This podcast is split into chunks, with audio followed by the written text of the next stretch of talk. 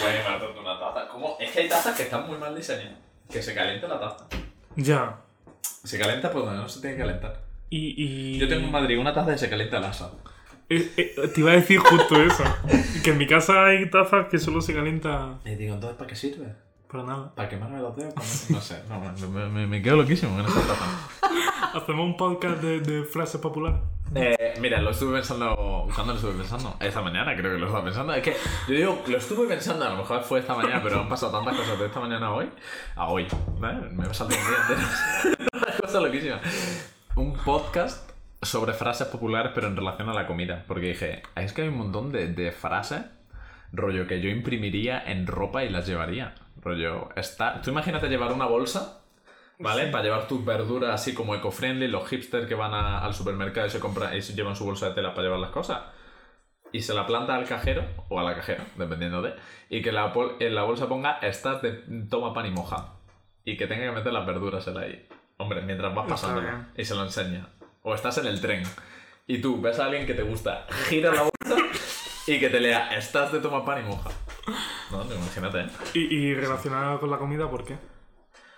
Pues porque tengo un canal de cocina. Ya, vale, Entonces, pues vale. dándole vuelta, digo, pues si tuviese merchandising y vendiese ropita, pues sería así. Me encanta, hay una cuenta, ahí que no me acuerdo cómo se llama, que tiene, tiene eso, camisetas con, con frases típicas. Y, y tiene una que me voy a ir pasando las copas, o yo ya me he pasado las copas o algo así. Y es que es, que es Me parece lo más. Es que es buenísimo. Es que, no es sé, que la voy a pedir para calle, es que es buenísimo. la, la camiseta, la ropa así con statement, con frase, está chula. Y son frases así populares. Yo ya me he pasado las copas, es que, es que, es que eso es mejor con dicho, es que es mejor con dicho. Es que sí, ¿eh? Yo ya me he pasado la copa. Y ya está. me, parece, me parece lo más. Pues así, yo deberíamos de hacer un, un podcast sobre frases populares. De hecho, el otro día se me ocurrió otro podcast. No tengo aquí mi libreta, pero me lo apunté y dije, no se me olvide esto. Pero se me ha olvidado. Por eso me lo apunté.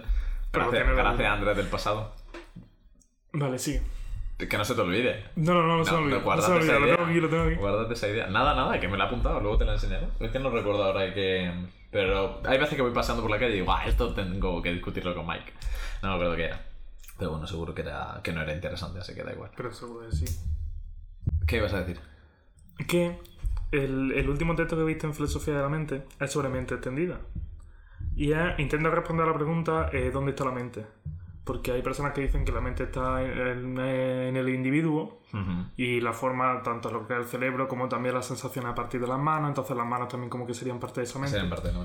Entiendo. Eh, otra teoría que dice que, que la mente se reduce a procesos neuronales, entonces la mente se sitúa en lo que es el cerebro, que las manos pueden contribuir de alguna forma, pero que no forman parte de la mente. Y otra teoría, que es la del texto que leímos, que dice que, la- que también hay elementos extraneuronales y extracorporales que forman parte de la mente. Como tu gestor de tareas, como tu libreta, tu calendario y tus cosas. De ahí viene mucho la teoría de el haz las cosas. El... Eso es una metodología de trabajo que se utiliza en empresas, se utiliza en la productividad personal, etcétera. Que Ahora mismo no estamos grabando esto y esto es buenísimo. ¿Está grabando? ¿Está grabando? Claro. Ah, no lo sabía. ¿Está aquí?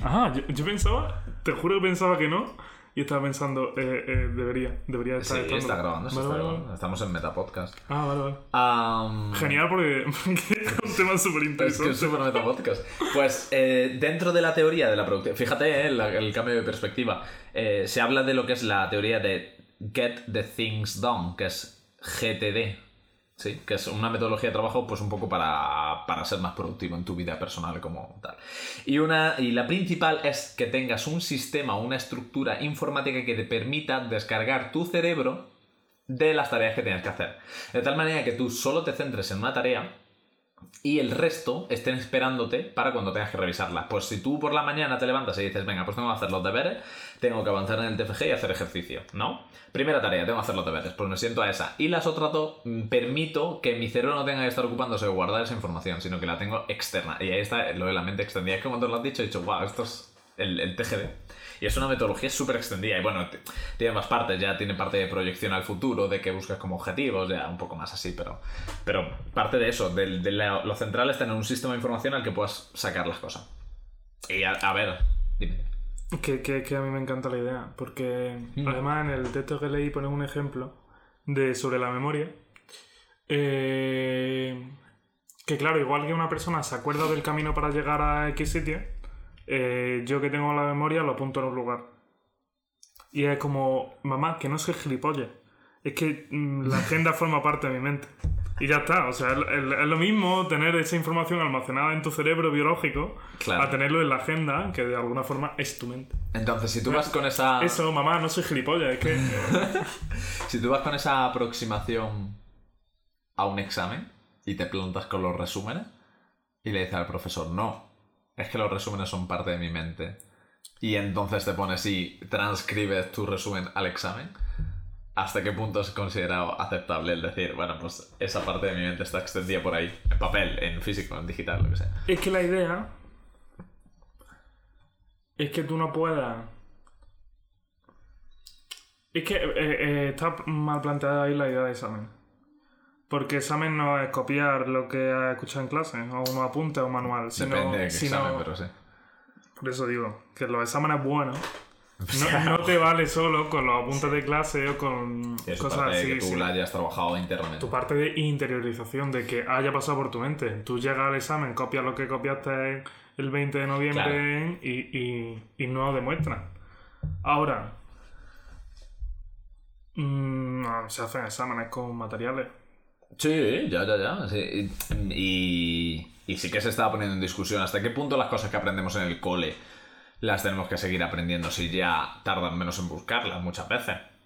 ¿Sabes? Y estaba ahí un poco en el debate de la educación, hasta qué punto yo me tengo que saber los países de, no sé, de, de cualquier comunidad económica o de cual- o los estados, las comunidades, si es que tardo menos en buscarlo, ¿sabes?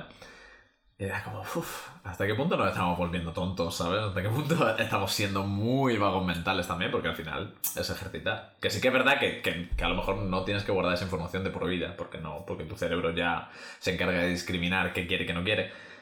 Pero bueno, estaba ahí. Eh, depende de qué hagamos con, con esa parte libre, de esa capacidad libre del cerebro. Si decimos, vale, tenem- podemos renunciar a todo este sistema de aprendizaje de nombres de países y tal igual. Dice, vale, y esa actividad del cerebro la voy a utilizar en ser buenísimo en videojuegos. O, Ah, sí. o yo qué sé, en cuestiones de ocio que poca contribución hacen a la humanidad. A lo mejor no es un buen ejemplo lo de los videojuegos. Pero eso, en- vamos a poner tonterías. Yo dejo de tener memoria para los países para, Sí, para aprovecharla en otra cosa Para que me nada. interesa más. para nada. Pues no sirve para nada. Es una tontería. Ahora, yo, yo no tengo memoria. Se me había olvidado cuál es el... el- el- Sí, me lo preguntas cada vez que viene. He venido Sí, dos veces, sí, pero sí. las dos veces me lo has preguntado. Sí, sí. Porque no tengo... Me acordaba de que era... Me acordaba del portal y me acordaba que era de... Pero no me acordaba simplemente un segundo. Esto va a ser muy interesante de debatir, el tema de la memoria, en el segundo capítulo, que me lo he apuntado por ahí, en el de, en el de la cultura del esfuerzo. Bueno, va a ir con el 1 y con el 2, porque lo voy a meter después, pero... eh, o sea, estoy totalmente de acuerdo con el tema de la memoria extendida. Es que, y sobre todo luego en, en marketing, en, en nivel tecnológico, etcétera, se usa mucho la memoria extendida. Quiero decir que es el Big Data, si no es cálculo masivo. ¿Sabes que son todos los sistemas de base de datos? Sí que son formas de, de cosas que no podemos nosotros procesar mm, a nivel interno porque nos echaríamos vida y media, pues tenemos los ordenadores que al final lo que hacen es procesar esa información por nosotros. Pues sí, ¿hasta qué punto nuestra parte del cerebro va a estar automatizada? Toda esa parte de cálculo que no necesitamos hacer nosotros y qué parte va a quedar libre para, para aprovecharla o no aprovecharla. Si la aprovechamos de puta madre. No, sí, claro, ahí está el Ahora, problema. si, si, si no la aprovechamos... Estúpido. Total, pero un poco, es que ese dilema viene un poco con el dilema de, no, es que las máquinas nos van a quitar el trabajo. Porque hay mucha parte de trabajo humano que se puede automatizar.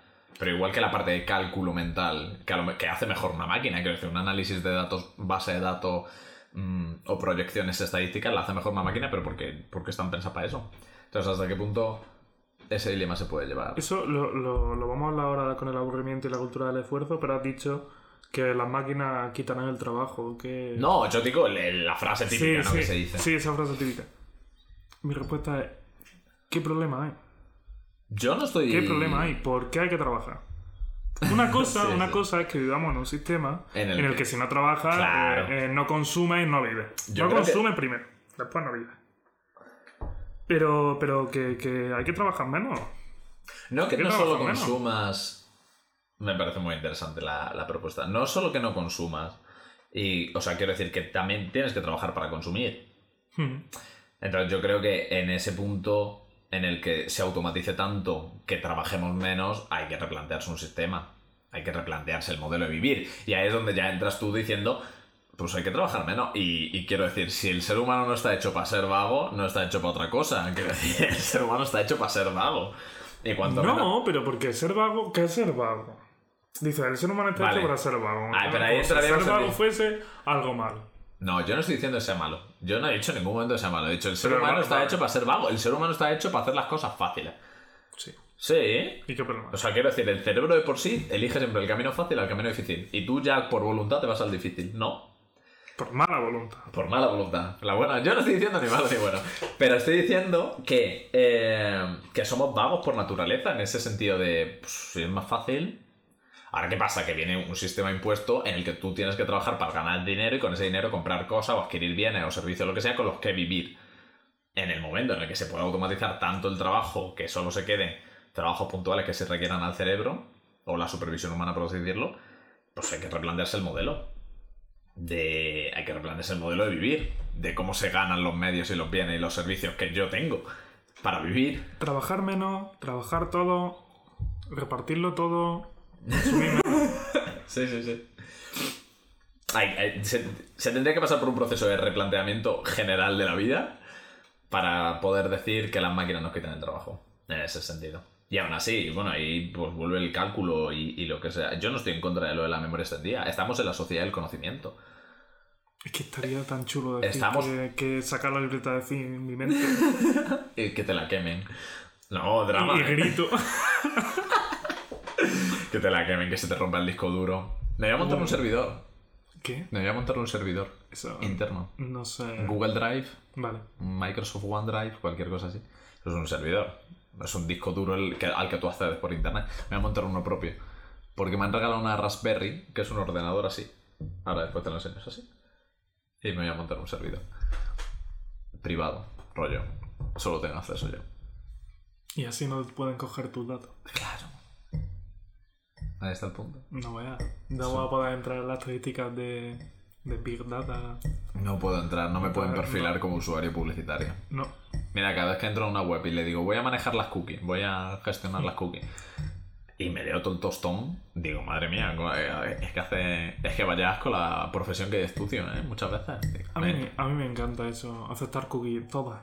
Todas y cada una de ellas. A mí me encanta cómo está diseñado los carteles. Cuando le das a gestionar y luego bajas hacia abajo para guardar tus preferencias de cookies, ¿no? Por así decirlo, te ponen en verde aceptar todas y salir. Entonces te has podido leer todo, pero luego como el cerebro coge el atajo rápido de, ah, verde, correcto, clic le da y le das a aceptar todas y salir. Eso es un hack que te cagas encima. Te quedas loquísimo. Cuando lo veo digo, wow. Yo estoy a favor de que nos controlen de esa manera. De eso ya discutiremos otro día. De eso discutimos una vez, no sé si Es que, es que de eso podemos discutir infinito. No tiene el café, Me por favor. nervioso de, que vayamos a discutir este tema. El, el café va a ser un, un dios, es la religión en este podcast. No lo tires, no lo malgastes. No lo he malgastado. No, no, no. Estoy purificando la mesa. Vale. Vale. Está bendita. Bueno, eh, muy interesante el tema de la memoria extendida, que- de la, de la mente extendida en sí. Creo que tenemos de tema para hablar ahí, ¿eh?